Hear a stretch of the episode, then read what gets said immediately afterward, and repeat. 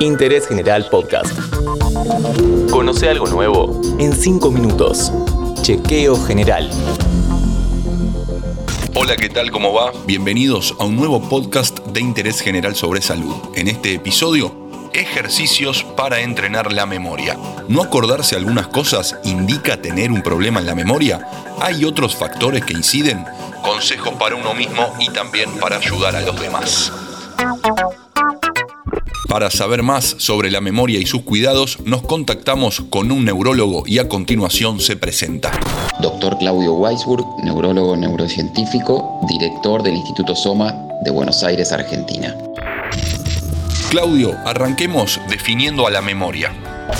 La memoria es el proceso mental que nos permite retener y recuperar información. Suele verse afectada con el pasar de los años, incluso quienes aún no llegaron a la vejez pueden sufrir una disminución de su rendimiento. Los fallos en la memoria son una de las consultas médicas más frecuentes que pueden afectar a más del 40% de las personas mayores de 60 años. Al igual que los músculos, el cerebro necesita ejercitarse a través de desafíos que potencien su capacidad de readaptarse para formar nuevas conexiones nerviosas y esta capacidad es bien conocida como neuroplasticidad asociada a la experiencia.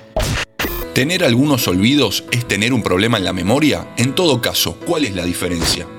Es muy común que en algún momento determinado uno pueda no acordarse algunas cosas que normalmente nos acordamos. Cuando esto es algo transitorio, cuando esto es algo aislado, normalmente nos pasa a todos. Cuando uno empieza en forma constante a no acordarse cosas, a no salirle palabras, perderse em, a nivel espacio y a nivel ubicación y en forma creciente y progresiva, es una situación en donde a lo mejor uno tiene que consultar. Bueno, nos puede pasar que no nos acordemos si cerramos con llave, qué camino agarramos para ir al trabajo, esas cosas que uno las hace automáticamente. Entonces, Claudio, ¿de qué manera podemos activar un poco la memoria? desafiando con cosas nuevas, yendo a lo contrario del piloto automático, de lo que sale solo y hay que ponerle novedad, motivación, aprendiendo nuevos conceptos, aprendiendo cosas nuevas y en general cuando nos encontramos con información relevante, nueva, que nos motiva, aumentan las posibilidades de mejorar la capacidad de recordar algo. Las conexiones entre neuronas se organizan según la demanda del contexto, haciendo posible que esto se consolide de una manera mejor. ¿Y cómo se puede entrenar la memoria?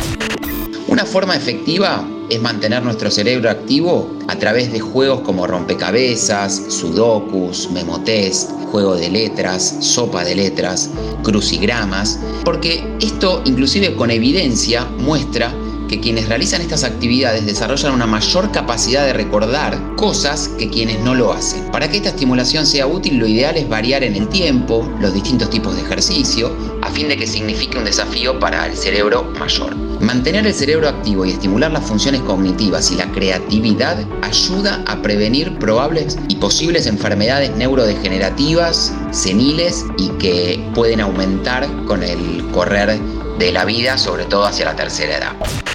La última, Claudio, yendo un poquito más allá. Ya escuchamos maneras simples de ayudar a nuestra memoria, pero ¿cómo ayudamos a otra persona que tenga este problema?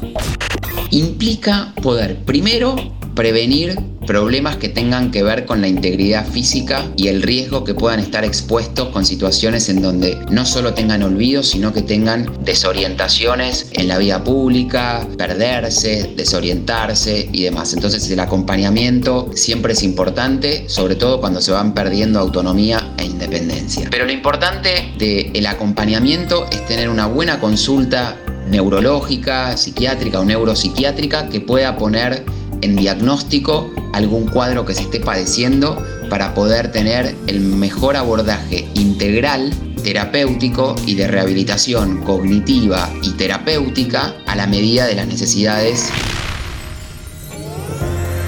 En este episodio todo sobre la memoria. Le agradecemos al neurólogo Claudio Weisburg que pasó 5 minutos por interés general. Seguí a Interés General en Spotify y escucha nuestros podcasts nuevos todos los días.